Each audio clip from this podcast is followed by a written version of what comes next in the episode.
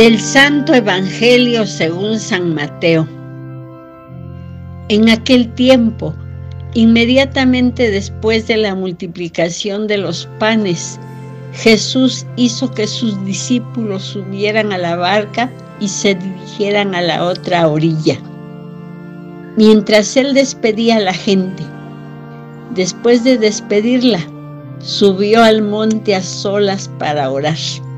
Llegada la noche, estaba él solo allí. Mientras tanto, la barca iba ya muy lejos de la costa y las olas la sacudían, porque el viento era contrario. A la madrugada, Jesús fue hacia ellos, caminando sobre el agua. Los discípulos, al verlo andar sobre el agua, se espantaron y decían, es un fantasma, y daban gritos de terror. Pero Jesús les dijo enseguida, tranquilícense y no teman, soy yo. Entonces le dijo Pedro, Señor, si eres tú, mándame ir a ti caminando sobre el agua. Jesús le contestó, ven. Pedro bajó de la barca y comenzó a caminar sobre el agua hacia Jesús, pero al sentir la fuerza del viento, le entró miedo, comenzó a hundirse y gritó, Sálvame, Señor. Inmediatamente Jesús le tendió la mano, lo sostuvo y le dijo, Hombre de poca fe, ¿por qué dudaste? En cuanto subieron a la barca, el viento se calmó. Los que estaban en la barca se postraron ante Jesús, diciendo, verdaderamente tú eres el Hijo de Dios. Palabra del Señor.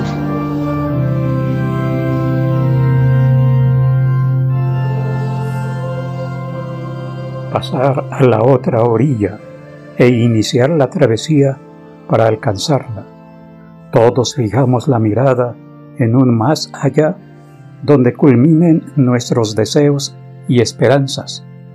Hacemos planes para lograr nuestras metas y objetivos.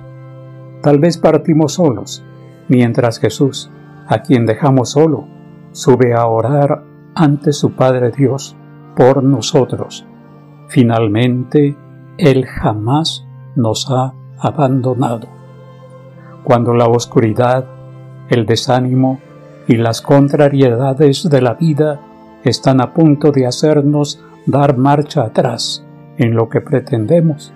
Él se acerca no como un juez implacable que viene a juzgarnos, a castigarnos y a espantarnos.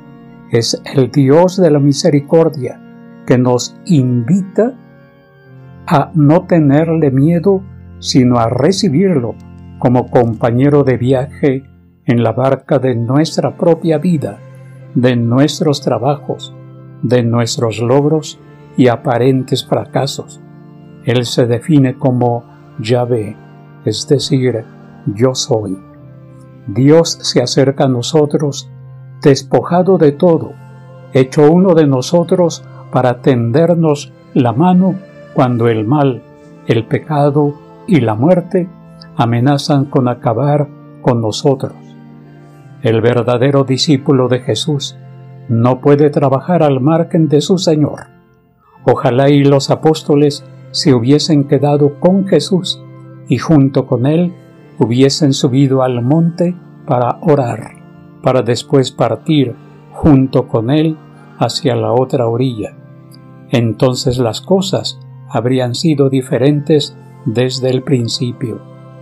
No partamos solos hacia la realización de nuestra vida y hacia el cumplimiento de la misión que el Señor nos ha confiado.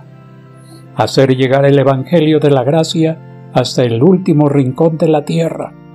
Aprendamos a unirnos en intimidad con Dios por medio de la oración humilde y sencilla. Aprendamos a partir junto con Él fortalecidos por su Espíritu Santo, a proclamar su nombre y a abrirle paso al reino de Dios entre nosotros.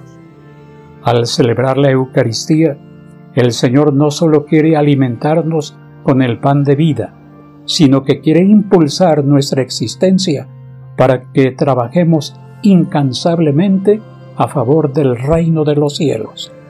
Este es el momento más importante de la vida de la Iglesia. Efectivamente, la Iglesia se construye en torno a la Eucaristía. En ella nos encontramos personalmente con el Señor.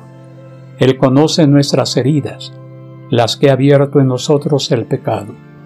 Sin embargo, el Señor nos sigue amando y en este memorial continúa entregando su cuerpo y derramando su sangre para el perdón de nuestros pecados. Mientras aún es tiempo, aprovechemos este tiempo de gracia del Señor, pues si confiamos en Él, nos reconstruirá y hará que seamos una digna morada suya. Entonces su iglesia realmente proclamará el nombre del Señor para salvación de todos, no solo con sus palabras, sino con el testimonio de la propia vida.